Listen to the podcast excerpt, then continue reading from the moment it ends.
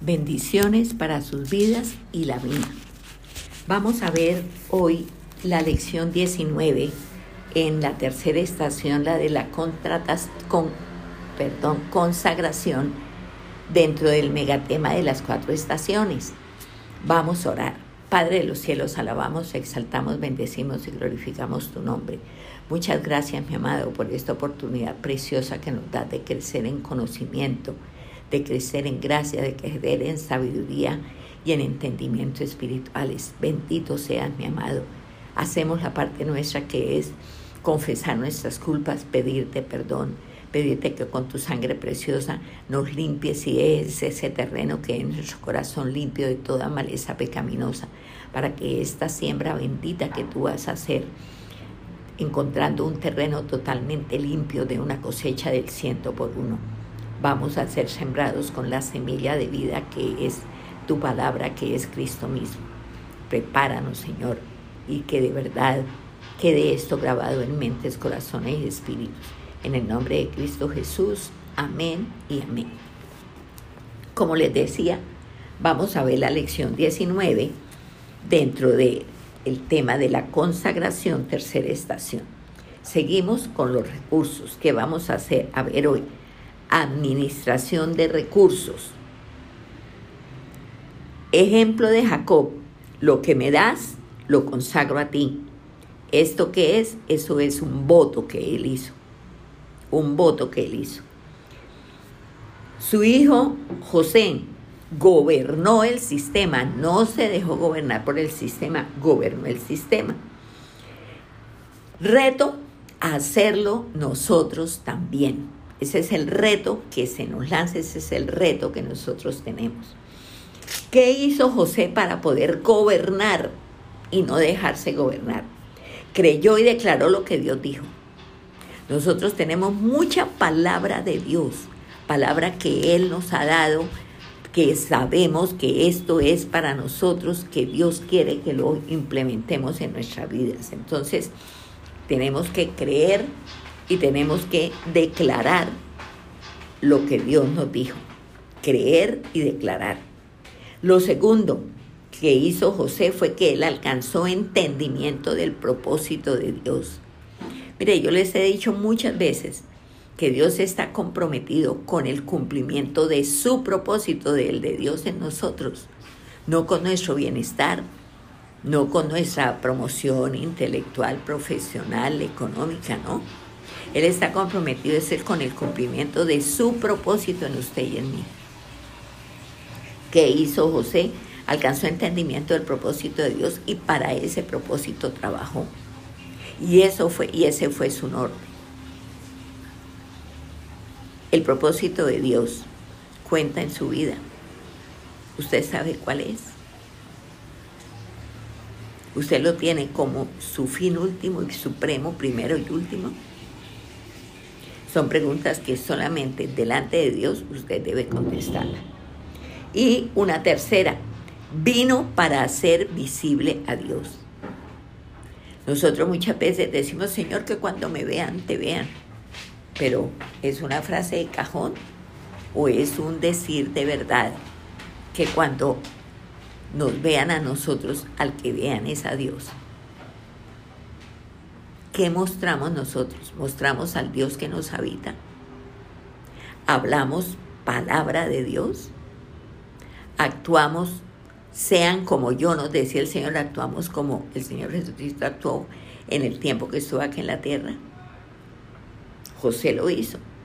Él vino para hacer visible a Dios y lo vieron en él. Desde que llegó como un pinche esclavo allá a Ponte Potifar. Que dice ahí, que yo les dije que a ustedes que leyeran a partir del capítulo 37 de Génesis, que está toda la vida de José hasta que llegó a lo más alto ¿Qué le dijo, qué dijo Potifar? Que vio que Dios estaba con él. Entonces, usted y yo lo hacemos visible. Entonces comenzamos a ver tres principios para el manejo de la finanza desde el reino, no desde el sistema. Ya en la lección anterior comenzamos a ver el primero de esos tres propósitos, el primero de esos de esas tres principios que fue el propósito. Y así a manera de repasito de lo que alcanzamos a ver en la lección anterior, el propósito. Mire, prospera por esta razón. José fue próspero porque él vivió en función del propósito de Dios en su vida.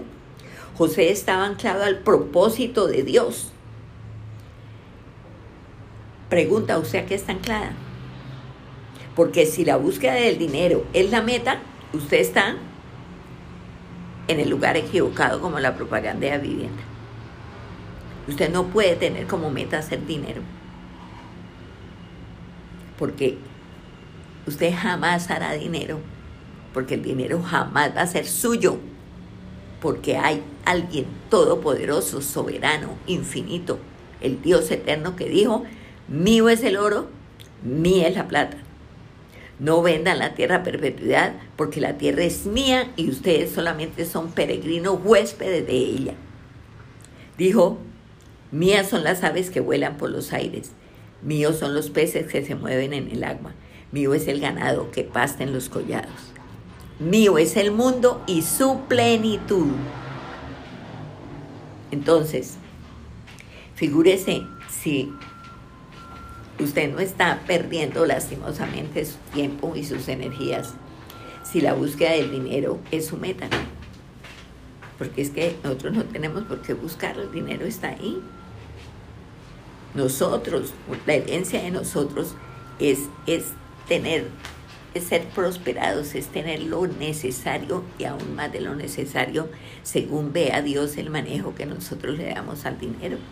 Pero eso ya es algo que usted se mirará y usted dirá, con razón fluye o con razón siempre me falta cinco para el peso. Esto es algo que usted lo verá. Mm, Dios y su propósito deben ser el anhelo supremo de su vida y de mi vida. Y lo último que Dios trata en sus hijos es el área financiera porque Él está más interesado en el ser de nosotros, en que nosotros seamos, no tanto en lo que nosotros tengamos, porque todo, comenzando por la vida que usted tiene aquí en la tierra, aquí debajo del sol, todo es prestado, todo es en administración. Cuando Dios dice, no fuimos, nos morimos lo que usted tiene, la señal de que no es suyo es que donde se ve muerto con trasteo. Se muere la persona y aquí queda todo lo que la persona tenía. ¿Por qué? Pues que no era dueña, era solo administradora. El administrador maneja los bienes de otro, pero no es dueño. Y eso es, ese, esa fue la asignación que Dios nos hizo aquí, administradores. Punto. Entonces, mm, usted necesita entender lo que Dios nos dice para que pueda vivir de acuerdo a ese decir de Dios y pueda usted ser una persona próspera que está anclado al cumplimiento del propósito de Dios para su vida. Mm, pero, ¿sabe qué es lo que pasa? Que nosotros tenemos una visión peligrosa y bastante de nuestras necesidades. Y es el engaño más exitoso que el sistema tiene en nosotros. Porque, ¿qué, nos enseña y qué, qué nos deja como una impronta en nosotros el sistema? Fabricar necesidades. De necesidades. Entonces, ¿cuál es la verdad? La verdad es, no lo necesito, lo deseo que es otra cosa, lo deseo.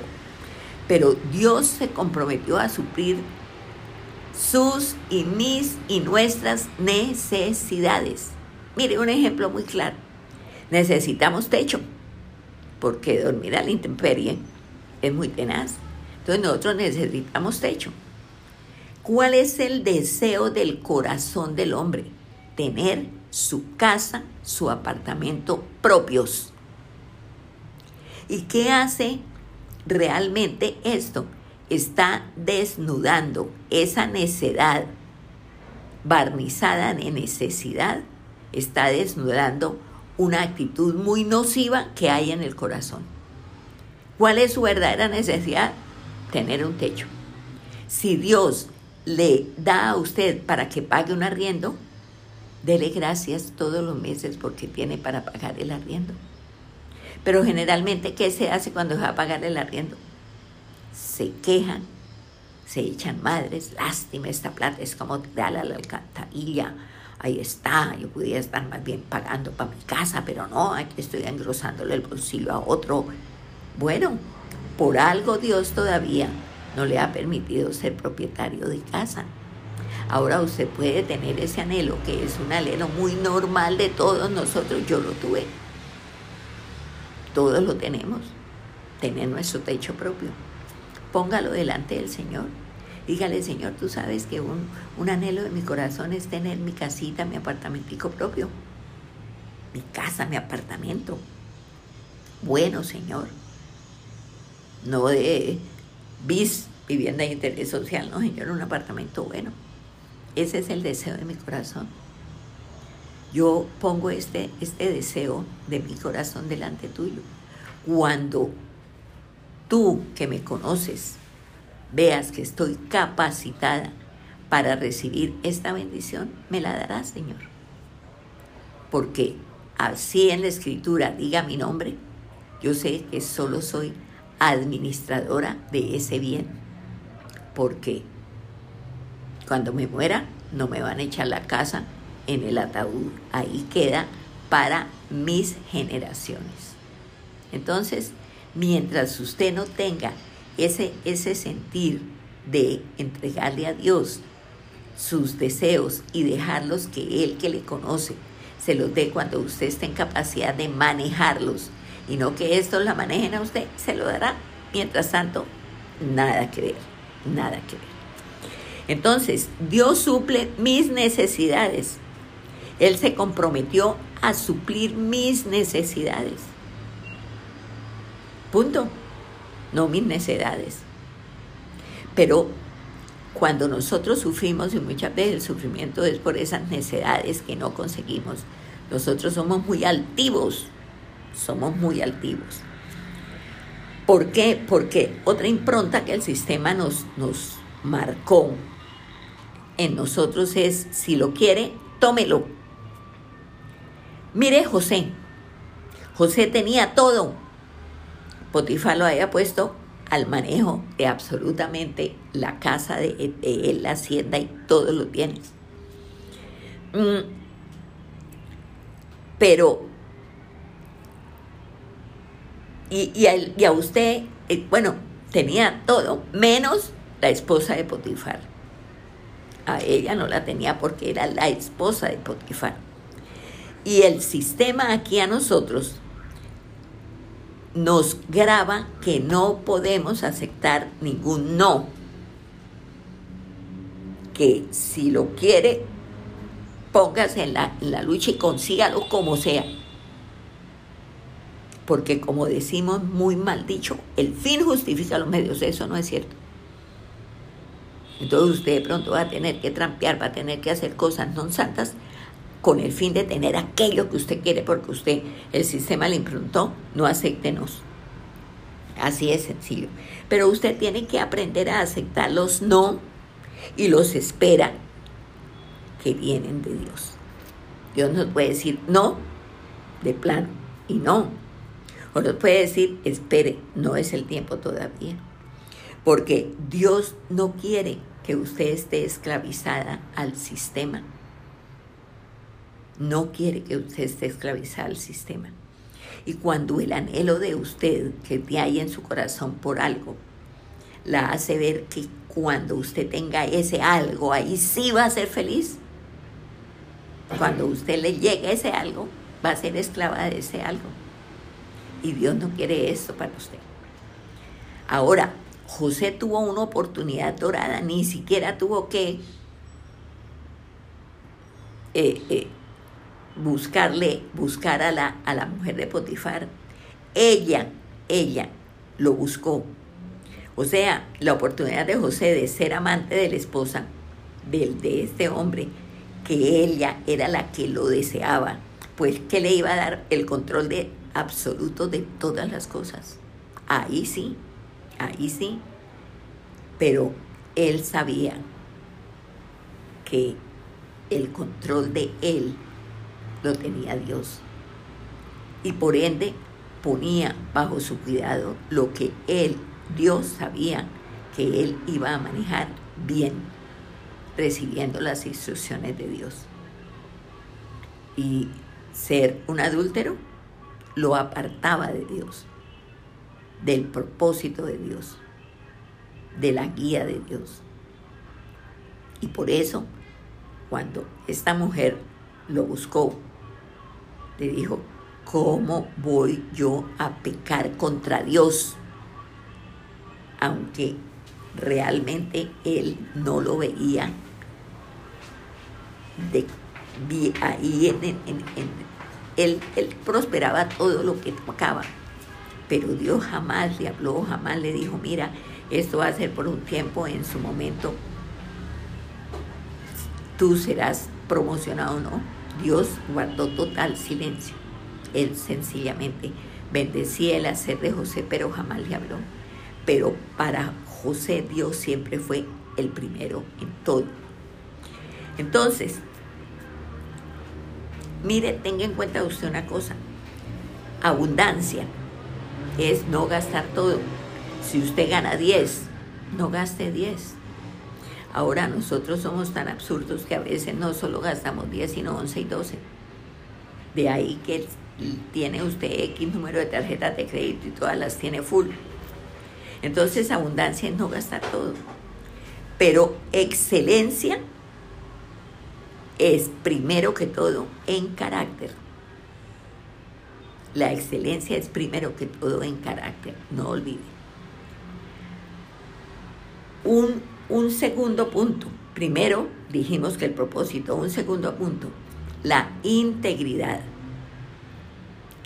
¿Qué es integridad? Estar completa y totalmente identificada con el propósito de Dios. Esto es integridad, estar completa, totalmente identificada con el propósito de Dios.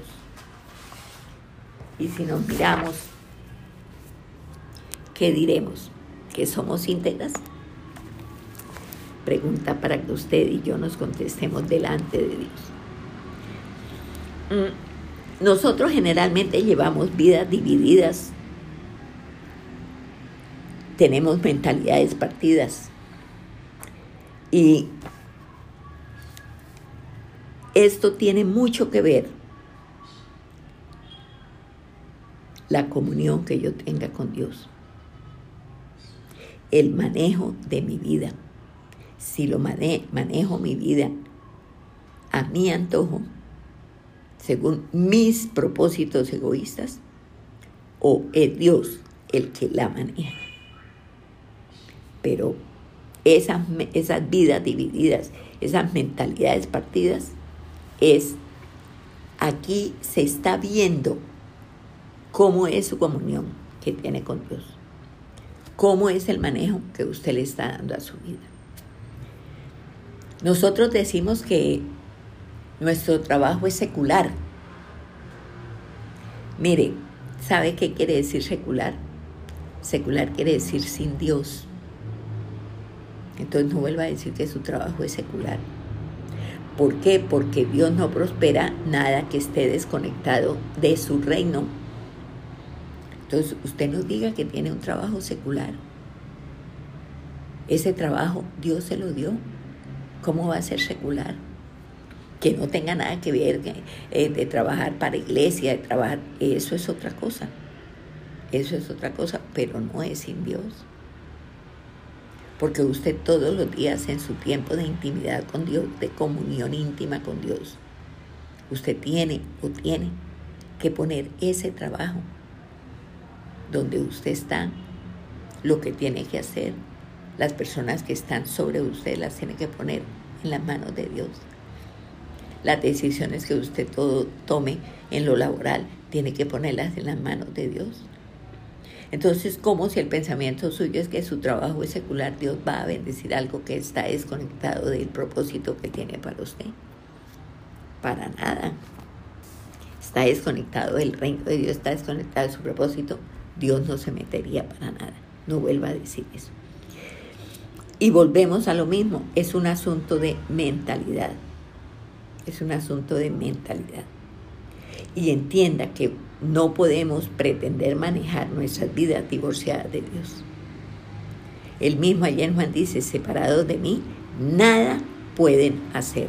Y es una verdad completa, total y absoluta. Sin Dios, nada podemos hacer. Y un principio básico que debe estar en usted es que lo que tenemos le pertenece a Él. Y esto es integridad que usted no solamente lo diga de labios para afuera, sino que viva esta realidad. Señor, lo que tengo, comenzando por mi vida, te pertenece, porque es la verdad. Y comienza la integridad a, a tomarla, a marcarla a usted. Mire, por ejemplo, el apóstol Pablo. El apóstol Pablo, ¿cuál era su trabajo? Además que él era un misionero y él, vivía eh, estableciendo iglesias. Él hacía tiendas, pero él le daba un, un sentir muy espiritual cuando pensaba en las personas a quienes le llevaba el mensaje. Y era que él quería que cada uno tuviera en su vida una tienda para Dios, ese aposento alto, ese lugar íntimo, donde lo primero que se hacía cuando se abrían los ojos por la mañana era ir a ese encuentro de intimidad con Dios, de adoración, de reconocimiento que es del todo en todo. Entonces, si usted tiene esa tienda para Dios, tiene ese aposento alto, usted siempre tendrá que comenzar el día con Dios, porque lo primero que hace es estar un tiempo específico a tiempo completo con Dios. Y para José esta era su preocupación máxima, su preocupación primera, Dios, sencillamente Dios. Y nosotros, aquí y ahora, en pleno 2021, ¿qué hacemos? Nosotros desarrollamos la habilidad, porque es una habilidad que se desarrolla, de ser espirituales en la iglesia, de ojo parado, de mano parada, de gloria a Dios, un vocabulario muy específico que manejamos en la iglesia. Pero fuera de la iglesia, olvídese, no hay ni rastros de lo que somos en la iglesia. Pero integridad es la totalidad de su ser para Dios, en Dios y con Dios. Usted no puede ser uno en la iglesia y otro por fuera, porque el tiempo que usted pasa en la iglesia es mínimo con relación al tiempo que usted vive fuera. La semana tiene como 170 y pico de horas. Y si usted es solamente de ir a la iglesia dos domingos, por mucho que se alargue el culto, que usted esté dos horas y media, tres horas, póngale por mucho, que quedó saludando y en fin, de 170 y pico de horas, tres horas a la semana para Dios, ¿usted no le parece eso muy poquitico? Entonces usted no puede ser uno allá y ciento setenta y pico de horas otro. ¿Entiende eso? Mírese, mírese y examínese. Mm. Y hágase preguntas. Por ejemplo, ¿en qué ámbito de mi vida no he permitido que Cristo se manifieste? o tendríamos que decir en qué ámbitos pause el audio y mírese, dígale al Espíritu Santo que le muestre, porque Él está para convencernos, convencernos. Entonces, dije, Espíritu Santo, la convicción es obra tuya, muéstrame, muéstrame mi realidad que yo no, no me he propuesto verla, no le he dado la importancia que tiene encontrar mi realidad, la que yo estoy viviendo. Ayúdame a encontrarla, mi amada. Ayúdame a ver mi realidad, por favor. Eso usted me lo tiene que decir. ¿En qué ámbitos de mi vida no te he permitido que te manifiestes? Una pregunta. Otra pregunta. ¿Doble contabilidad? Si usted tiene una empresa, lleva doble contabilidad. Si trabaja para una empresa, usted acomoda y todo para que haya una doble contabilidad. O usted conoce a alguien que es un experto en esto y usted lo alaba y dice, es que si ese sí es un duro, mire cómo maneja bien esto. Y lo hace tan bien que, mejor dicho, queda perfecto. A ese jamás lo van a descubrir. Solo que se le olvida que la palabra dice que no hay nada oculto que no llegue a saberse, ni escondido que no haya de ser manifestado y hecho público, ahí en Lucas lo dice. Entonces, no se crea. Otra pregunta. ¿Soy cristiana las 24 horas del día? ¿O el ratico de mi comunión íntima sí la tengo? Otra pregunta.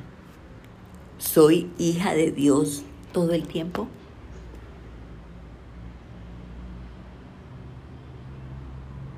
Son preguntas para que usted delante de Dios se haga y delante de Él se las conteste. Y si usted honestamente no sabe, dígale a Él que le muestre. Dígale a Él que le muestre. Entonces, esas son las cosas que usted tiene que mirar y tiene que ver y tiene que empezar a, al, al verse, tomar decisiones, tomar decisiones, tomar decisiones. Ahora, la prosperidad que viene de Dios se da en el marco de una vida íntegra.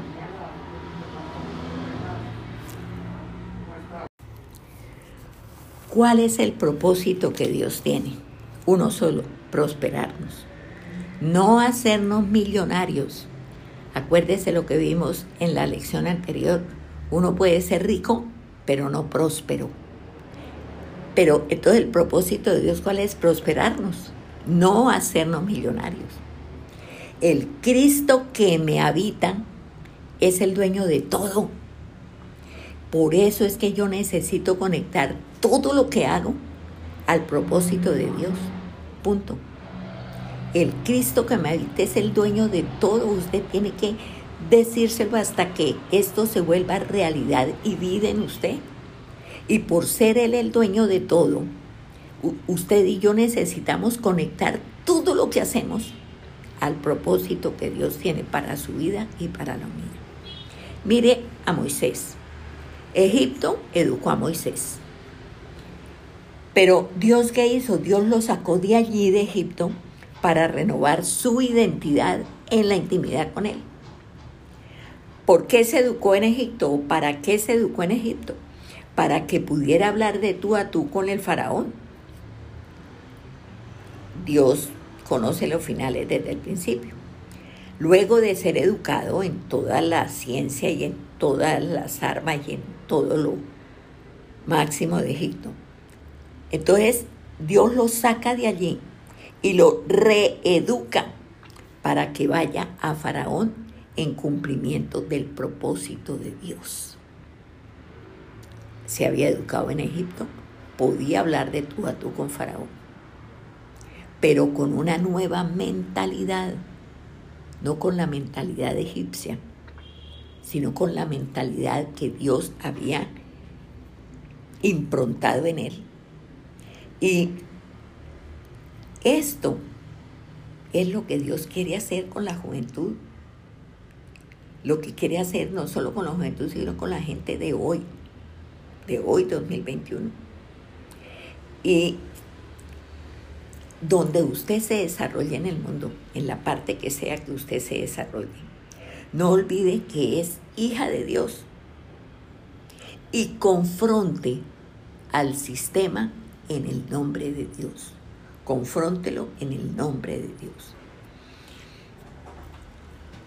el sistema enseñó a Moisés y le enseñó muchas cosas que fueron después de mucha utilidad para él, pero nunca definió la identidad de Moisés. Nunca definió la identidad de Moisés y esto es importantísimo. El sistema, ¿qué nos hace? El sistema nos hace competitivos, claro. Pero ¿qué hace Dios? Dios me pone por encima de los demás. Yo no tengo, la mentalidad mía aquí no debe ser la de competir, la de mostrarle que yo, como esa frase que ya se hizo aquí, parte del, del, paisaje de Colombia. Usted no sabe quién soy yo, ¿no? Es que Dios nos puso por encima. ¿De quién? De todos. Porque somos hijos de Él, ciudadanos del cielo. Y eso es lo que nosotros tenemos que tener como cierto y vivir en esa realidad de lo que somos, hijos de Dios. Y un tercer punto, primero propósito, segundo integridad y un tercer punto, humildad humildad. ¿Qué, ¿Qué quiere decir que en usted haya humildad? Quiere decir que usted debe reconocer el tiempo que usted está viviendo. Y reconocido el tiempo que vivimos, pedirle a Dios que actúe el tiempo que sigue. Estoy viviendo en un tiempo difícil, Señor. No sé qué pase de, de aquí en adelante. Pero yo lo único que sé, Señor, es que pongo este tiempo, ya que tú eres el que hiciste el tiempo para nosotros. Yo lo pongo en tus manos para que tú actives lo que sigue, de acuerdo a tu propósito para mi vida. Ahora, ¿cuál es mi problema? Su problema, nuestro problema con el manejo de la humildad que nosotros no sabemos identificar una necesidad o un deseo. Si, si tenemos claro que es una necesidad, ya está suplida por Dios. Eso no la debe afanar a usted ni preocupar, ni quitarle el sueño. Pero una necesidad la puede desgastar, la puede volver flecos a usted hasta apartarla de Dios. Y ese es el gran problema que nosotros tenemos para ser personas humildes. Porque Dios ama al humilde, pero al altivo mira de lejos, dice la palabra. Entonces, ese es el, el problema con el manejo de la humildad. Aprender a identificar una necesidad o un deseo. Mire, por ejemplo, una persona enferma. ¿Cuál es la necesidad de una persona enferma? La sanidad, ¿no es cierto? una persona pobre. ¿Cuál es la necesidad de una persona pobre? ¿Rica? No. No es que si usted era pobre o vuelva rica ya está suplida su necesidad. Para nada, para nada. Porque mire usted una cosa. La salud es una necesidad tanto para ricos como para pobres. Y no hay dinero que compre la salud. No hay dinero que compre la sanidad de una enfermedad. O si no, los ricos no se morían. ¿No cree usted? Pero la muerte es el igualador. Se muere el de estrato 1, se muere, se muere el de estrato 8. Entonces, tengamos esto. Ahora, hay una diferencia. Los hijos del reino, usted y yo, recibimos salud así no tengamos plata, porque es herencia. Por sus llagas fuimos curados y por sus heridas alcanzamos la salud. Fue parte de lo que el Señor Jesús sufrió y nos dejó en herencia. La salud es herencia. no lo olvide usted. Entonces, mm, usted está enferma, no tiene plata, no importa. Dios le da la salud. ¿Por qué? Porque la salud es herencia de los hijos. Para encontrar. Dios quiere que usted y yo seamos humildes. ¿Humillados? No. Esto no lo permite Dios. Si es que usted está en la aprobación de Dios. Si es que Dios lo ha aprobado, Dios no va a permitir que usted sea humillada, porque ya Cristo fue humillado. Por eso usted nunca lo será, porque Él ya fue humillado, para que usted no lo sea. Mm, que haya estrechez. Bueno, en los tiempos de estrechez, ¿qué pasa con nosotros? Que aprendemos y nos preparamos para la siguiente etapa. Pero si yo en ese tiempo de estrechez, en lugar de aprender y de recibir la preparación para la siguiente etapa, me revelo y me quejo, pues, y no recibo con humildad esta situación que Dios está permitiendo que viva, pues perdí el año, mi querida. Perdí el año así de sencillo. Una actitud de humildad y de contentamiento hace que Dios active en mi favor, que Dios, perdón, que Dios actúe en mi favor que una actitud de humildad y de contentamiento. Como dijo Pablo, he aprendido a contentarme cualquiera que sea mi situación. Porque todo lo puedo en Cristo que me fortalece. Entonces, sencillamente, Dios actúa en mi favor y el tiempo va a comenzar a posicionarme donde Dios me quiere posicionar. Ahora, a veces mi oración, lo que nosotros oramos, es una expresión de rebeldía. Y, y a no querer entender lo que me está pasando, lo que me está sucediendo, como estoy rebelada contra ello yo no acepto y no entiendo y digo, no, yo no acepto. Yo no quiero que yo quiero es que esta situación cambie. Yo no quiero que me diga nada, sino que esta situación cambie. Olvídese, esto no es así. Esto no es así. Porque si usted tiene esa actitud de esa, esa actitud de queja, eso no le va a permitir ver las alternativas de Dios sino que usted está es ahí anclado a lo que el sistema le dice que usted debe tener, a lo que usted tiene que tener derecho.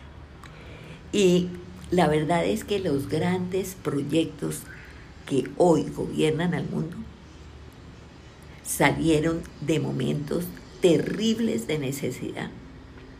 Entonces, si Dios la permite es porque hay necesidad de que usted pase por esos momentos. ¿Qué es obediencia? Es una acción. ¿Qué es obrar? Es una actitud. Entonces, Dios qué le pide? Obediencia. Y muchas veces es no hacer nada. Quedarse quieta, como dice allá en el Salmo 46, y reconocer que Él es Dios. Que seré exaltado entre las naciones y reconocido será en la tierra. Entonces, sencillamente, esperemos.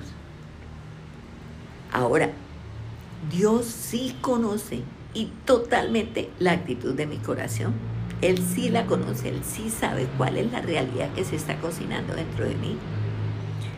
Y ¿quién más que José fue probado en el principio de la humildad? Y recuerde, usted nunca va a ser humillada en lo que usted fue aprobada por Dios. Si Dios ya la aprobó, nunca usted será humillada. Ahora, muchos desaciertos financieros se dan por precisamente eso, desconocer el principio de la humildad.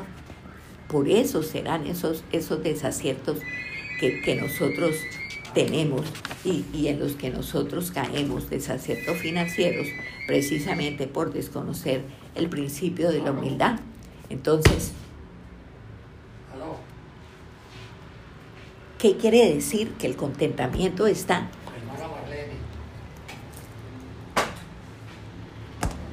supremamente lejos de mí, supremamente lejos de mí. Entonces, ¿qué tenemos nosotros que hacer? Procurar que nada, absolutamente nada nos separe de Dios. porque como les dije antes, sin Él no podemos hacer nada. Y por eso, por desconocer el principio de la humildad, es que metemos las de caminar totalmente y tenemos esos desaciertos financieros tan espantosos. Porque el contentamiento lejos, total y absolutamente lejos de mí. Entonces, nosotros tenemos que reconocer el tiempo en que estamos y vivirlo con gratitud, sobre todo con gratitud, mientras somos promocionados a la siguiente estación. Mientras somos promocionados a la siguiente estación. El sistema, el sistema se manifiesta. ¿Y qué hace el sistema manifestándose? Me esclaviza. ¿Con qué? ¿Cuál es una de las armas que más me esclaviza el sistema? Con las deudas. ¿Por qué? Por no tener ni propósito, ni integridad, ni humildad. Me faltan esas tres. Me falta propósito, me falta integridad, me falta humildad. Entonces, ¿qué otra cosa hacen las deudas? Me limita mi libertad, me limita mi libertad. Y hay cosas del sistema de las que yo me puedo servir, pero no dejarme esclavizar. Y esto usted lo tiene que tener muy en cuenta. Sírvase del sistema, no se deje esclavizar por el sistema. Reconozca que tiene una situación que ha limitado su libertad cuando hay esclavitud de parte del sistema. Usted tiene que reconocer que hay una situación que está limitando su libertad.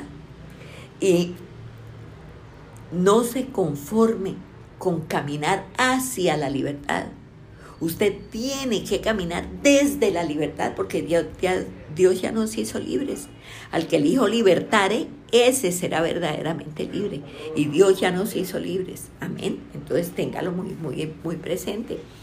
Ahora, proponga no quedarse atrapado en contrataciones con el sistema, porque entiéndalo de una vez por todas, el dinero no gobierna, puede gobernar aquí a los del sistema, a los que no son hijos de Dios.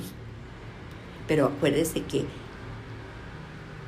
el Señor, que es el dueño del oro y de la plata, es su papá.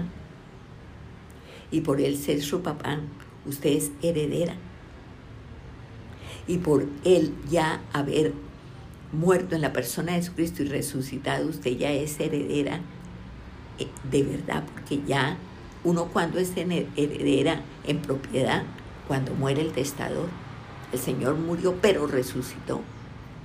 Y yo pienso que uno de los grandes dolores del Señor es no poder darle a sus hijos todo lo que Él tiene y quiere para sus hijos, porque no hemos aprendido a tener claro que por mucho que nos dé, es infinitamente más grande el dador que el don.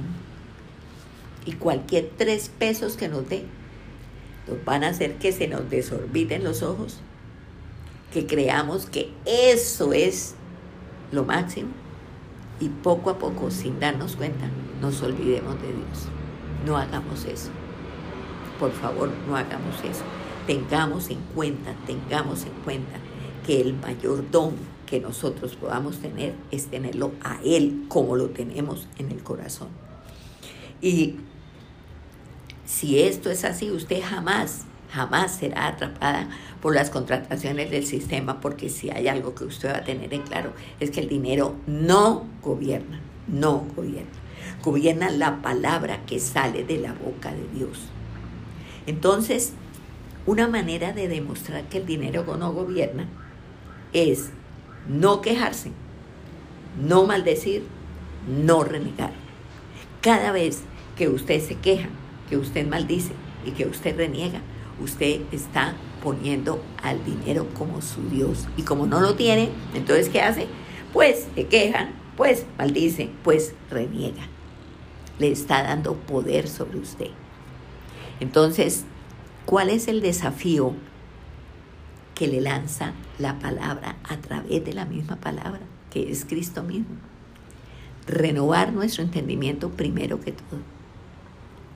Renueve, renueve su entendimiento. No creemos necesidades ficticias. No le sigamos el juego al sistema. No creemos necesidades ficticias. ¿Estas cuáles son? Las que se crean de necedades. Y no le siga el juego al sistema. Mm. Mire, momento para renovar nuestra mentalidad, tener propósito y vivir una vida de integridad. Ese es el momento perfecto para renovar su mentalidad tener propósito y vivir una vida de integridad. Ahí sí, ahí sí de verdad. Y recuerde, nada es secular. Secular es sin Dios, acuérdese. Todo espiritual. Somos personas espirituales metidas en un cuerpo material. Dios es espíritu y usted es hija de Dios ciudadana del cielo. La esencia suya es el Espíritu. En su Espíritu está asentado el Espíritu Santo. Su Espíritu gobierna el alma y el alma gobierna el cuerpo. Ese debe ser el orden. Y acepte el momento que atraviese, porque ese momento que usted esté atravesando está sencillamente preparándola para la próxima estación. Y hágala, haga esa aceptación, hágala, con humildad. No es la estación final.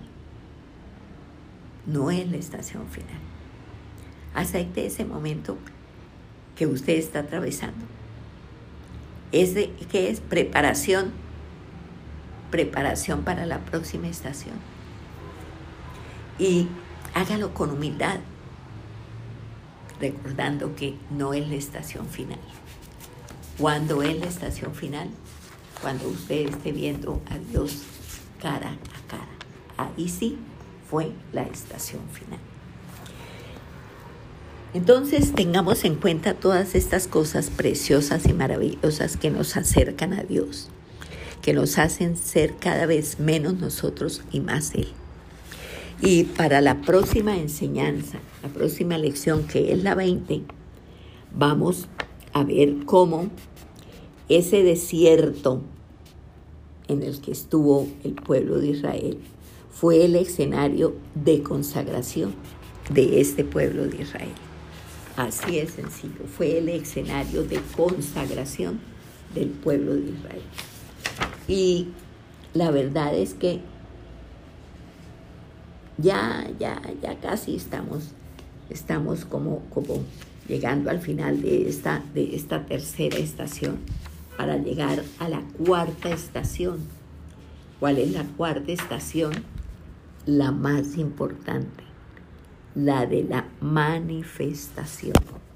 Entonces, ya faltan pocas lecciones para entrar a ver si hicimos bien la tarea si creímos que Dios nos dio ese nuevo nacimiento, si de verdad nos identificamos como sus hijas, posicionándonos y posesionándonos, si una vez posicionadas y posesionadas, consagramos, nos consagramos y consagramos nuestros bienes, y ahí sí podemos manifestar al que nos habita. Eso la, cuarta estación es como un, examen final de si hicimos bien las tres estaciones. La primera no hicimos nada, todo lo hizo Dios.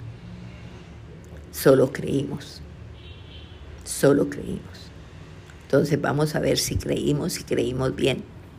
Si por haber creído nos identificamos, consagramos y por tanto podemos manifestar. Pero como les digo, faltan todavía unas cuantas lecciones aquí en la consagración. La semana, la semana no, la próxima charla que tengamos estaremos viendo la 20. Mm, en la lección 20, búsquese Éxodo 35. Y ojalá se lea todo el capítulo. Nosotros aquí como base de la reflexión vamos a tener Éxodo 35 del 4 al 29. Entonces, démosle gracias a Dios. Bendito Dios, muchas gracias por esta enseñanza que hoy has tenido para nosotros. Gracias porque, como siempre, nos hablas al corazón y nos dices de manera tan clara y tan sencilla lo que debemos implementar en nuestras vidas para que podamos mostrarte, Señor, para que podamos de verdad llenar ese, ese, ese espacio que solamente tú lo puedes hacer. ¿Y cómo lo llenamos? Contigo, Señor, abriéndonos totalmente a que tu voluntad buena, agradable y perfecta se cumpla en nosotros. Bendito sea, Señor. Cuánto amamos, bendecimos, glorificamos y exaltamos tu nombre, que es sobre todo nombre. La alabanza sea para ti, bendito Dios. Que la bendición que nos des la extiendas también a nuestros seres queridos, porque al igual que nosotros, ellos también la necesitan, porque también te necesitan. Bendito seas. Honra, gloria y alabanza sean para ti. En el nombre de Cristo Jesús. Amén y amén. Bendiciones grandes para ustedes. Nos encontraremos próximamente. Dios los bendiga.